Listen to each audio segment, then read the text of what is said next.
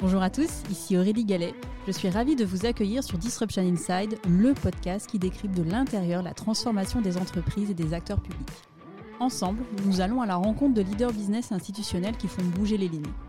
Nous allons décrypter leurs stratégies, revenir sur leurs réussites et leurs échecs et faire le plein de conseils pratiques. Mon objectif, vous aider à passer à l'action en vous inspirant des meilleurs.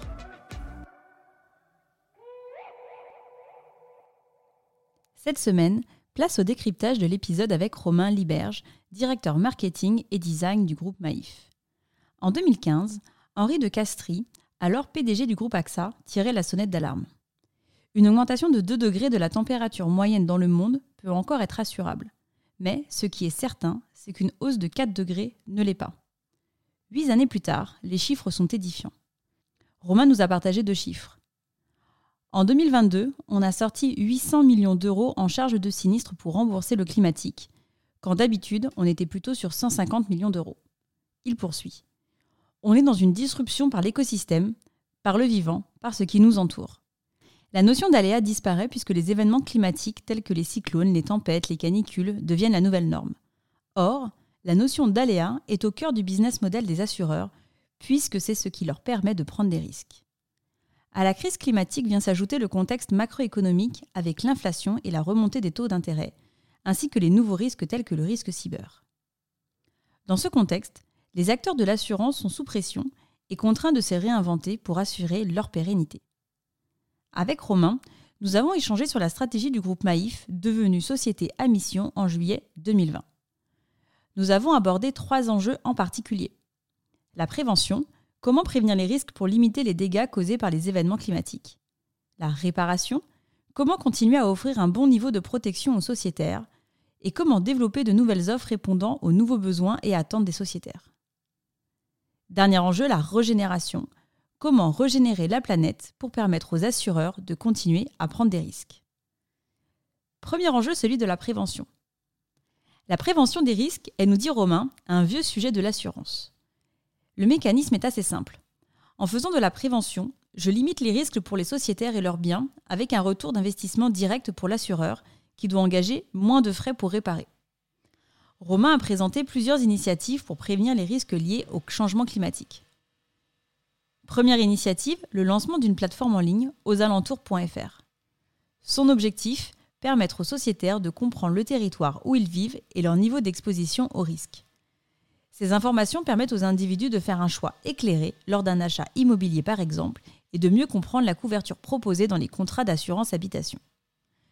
Deuxième initiative, le coaching prévention climatique, qui vise à prévenir les sociétaires en temps réel qu'un événement climatique va les toucher dans les heures à venir.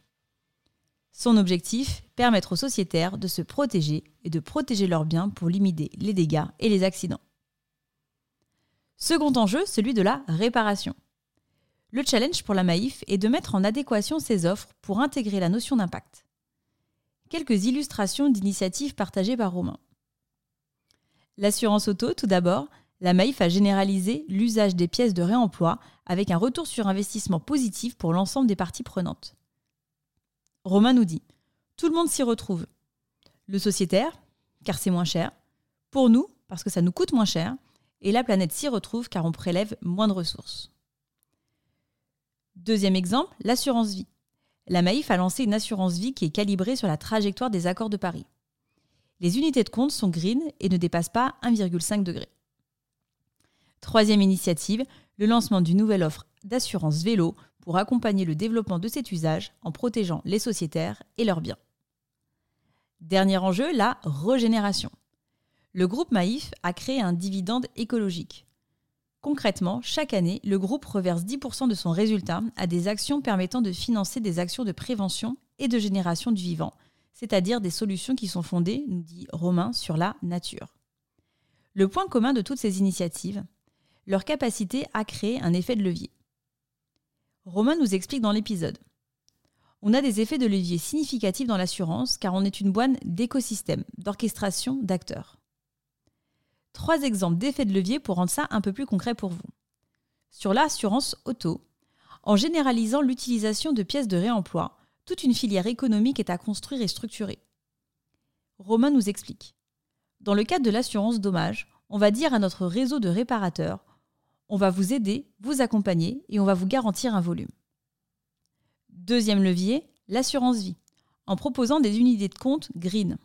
L'enjeu est, je cite Romain, de provoquer des effets de système en redéployant les actifs. On aligne, nous dit-il, tout le monde sur une trajectoire d'impact. Dernier exemple d'effet de levier, l'assurance vélo. En proposant cette offre, le groupe Maïf entend accompagner le développement des mobilités douces et aider les sociétaires à sortir de la contrainte du véhicule thermique.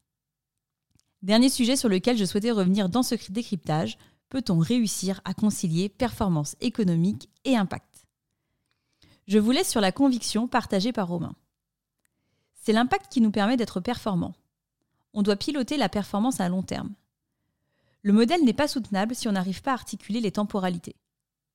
Il faut être capable d'emmener cette temporalité à 5, 15, 30, 50 ans pour faire notre métier. Parce que si on est seulement dans le rendement immédiat, on va avoir du mal à faire les bons choix et les choix radicaux qui s'imposent. C'est la fin de cet épisode, j'espère qu'il vous a plu. Pour m'aider à faire connaître le podcast, c'est très simple. Parlez-en autour de vous, mettez une note 5 étoiles accompagnée d'un gentil commentaire et abonnez-vous à mon compte pour être notifié des prochains épisodes. Si vous souhaitez en savoir plus sur le podcast, je vous donne rendez-vous sur mon site aurélie-galet.com ou sur mon LinkedIn. Un grand merci à tous et rendez-vous la semaine prochaine pour un prochain épisode.